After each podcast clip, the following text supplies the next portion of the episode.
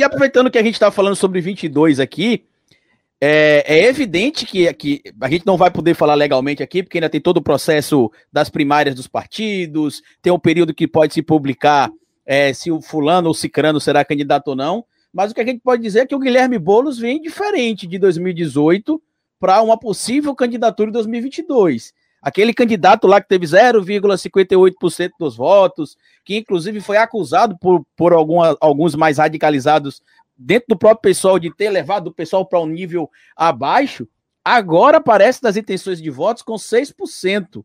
Eu queria pedir a você que explicasse qual é a mágica, Bolos, porque o Ciro está mantendo a mesma média ali de 12% a 15%, o PT caiu de 24% para 14%, 12%, 16%. Qual foi o segredo que o Guilherme. Não precisa contar tudo, evidentemente, porque ainda tem de guardar algumas coisas para o ano que vem. Mas qual foi o segredo para o Boulos, em pouco mais de dois anos, crescer mais de cinco pontos das intenções de votos para 2022 e está, inclusive, dentro da margem de erro, tecnicamente empatado com, com, com o próprio Haddad.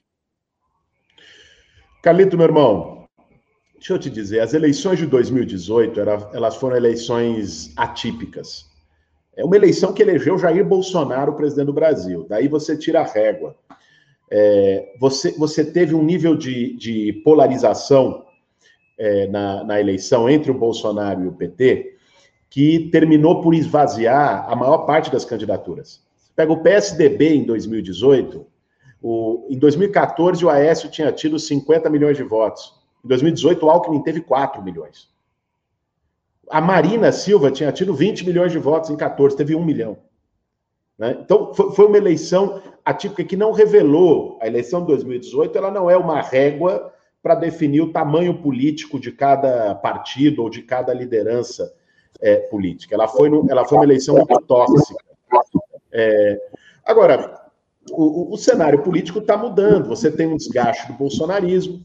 Nós tivemos um papel na eleição municipal aqui em São Paulo, é, que foi um papel muito forte. Quem diria, lá em 2018, naquele clima de país, que um projeto como o nosso, do pessoal representado por uma figura, é, digamos, polêmica como eu, né, tão atacada, vai invadir a casa e não sei o que, não sei o que. Quem diria que a gente ia ter mais de 2 milhões de votos é, na maior cidade do Brasil, iria para o segundo turno, iria conseguir engajar e mobilizar o sentimento e a esperança de muita gente. Eu disse, no dia 28 de outubro de 2018. É Vamos ser justos, é verdade. O, o, Carlito anunciou quando eu ainda, ó, quando eu ainda estava, não sabia o que ia fazer, o que não ia, se ia ser candidato, se não ia. O Carlito falou para mim: sobre o que, que ele achava de ser candidato a prefeito de São Paulo. Sejamos justos, que tem, tem, tem razão nisso e já, já tinha. Agora, digo para vocês, é, tem, tem, tem uma, uma coisa aí que também não dá. Eu, eu, eu não sou a favor de um ano e meio antes da eleição, com gente passando fome no Brasil porque cortaram auxílio emergencial, com 1.500 pessoas morrendo por dia por causa da pandemia do coronavírus, com cidades inteiras parando de vacinar pela irresponsabilidade criminosa de um governo que não comprou vacina e trabalhou contra a vacinação da população, eu acho que a esquerda tem muita coisa para fazer do que antecipar a campanha eleitoral é, um ano e meio antes, sabe? Eu acho que nós temos que disputar 2021, as batalhas de 2021 e temos que, pensando, claro, 2022 vai estar tá aí e nós temos que nos preparar também para 2022. Mas preparar para 2022, do meu ponto de vista, eu tenho defendido isso, Carlito, em todo lugar, nas conversas com outras lideranças da esquerda, nas conversas no meu partido e com outros partidos do campo progressista, nós temos que criar uma mesa. Uma mesa de unidade com as principais lideranças públicas da esquerda, que sejam pré-candidatos ou potenciais candidatos, com os presidentes de partido político e nesta mesa a gente começar a discutir um programa comum. Cada partido tem o seu programa, vamos ver o que é comum. E você vai amadurecendo a possibilidade de chegar de uma maneira mais unitária para 2022. Eu estou mais preocupado com esse processo e com o que a gente pode fazer para enfrentar os desafios de 2021 do que as pesquisas. Né? As pesquisas estão tá longe da eleição ainda. Mas esse processo ele já está se dando agora, né, Boulos? É, a campanha ela já está aí posta. Essa sua resposta, Boulos, foi bem de quem está querendo escapar da polêmica. Foi ensaiada essa sua resposta. É aquela resposta que, se eu precisar falar de campanha eleitoral e eu não quiser, essa, essa aqui não, é, Deixa eu dizer uma coisa para você. Deixa eu dizer uma coisa para você. Não é não, não é não. Pode, pode parecer. Eu não sou um cara, quem, quem me conhece sabe, Guga, de, de ficar em cima do muro. Né?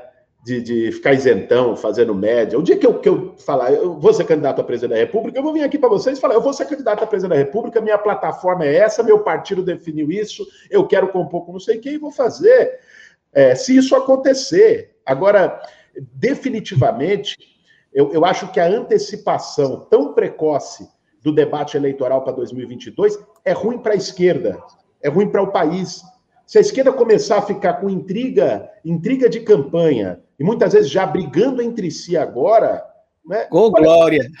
Como é, como é, que a gente vai poder, por exemplo, organizar uma, uma luta é, contra, contra a fome, contra o desemprego, com, com aquilo que. Como é que a gente vai poder dialogar nesse momento com o que o povo está vivendo? Se eu for falar aqui, ó, no meu bairro, ou for numa comunidade qualquer aqui na, na periferia de São Paulo, e, e, começar a falar de 2022, vira espalha rodinha, ninguém quer saber. O pessoal quer saber do auxílio emergencial, o pessoal quer saber de emprego, o pessoal quer saber das, das respostas que a esquerda tem para dar para a situação do país.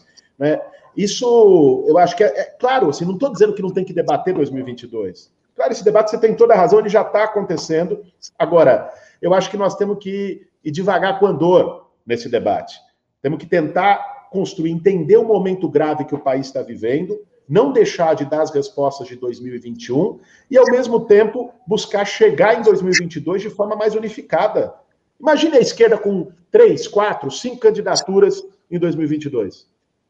Numa situação como essa, sabe o que, sabe que pode gerar? Isso pode tirar um, um, um, um programa que combate a desigualdade social do segundo turno e Bolsonaro e alguém da, da direita liberal para o segundo turno. Se a esquerda chegar totalmente dividida e fragmentada.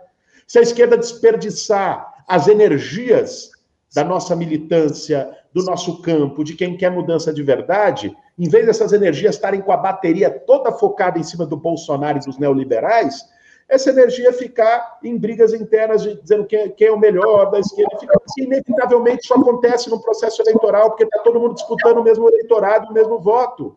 Então, eu sou a favor de verdade de que a gente busque pontes de uma composição do campo de esquerda para chegar em 2022 de maneira mais unificada e com melhores condições de derrotar o Bolsonaro.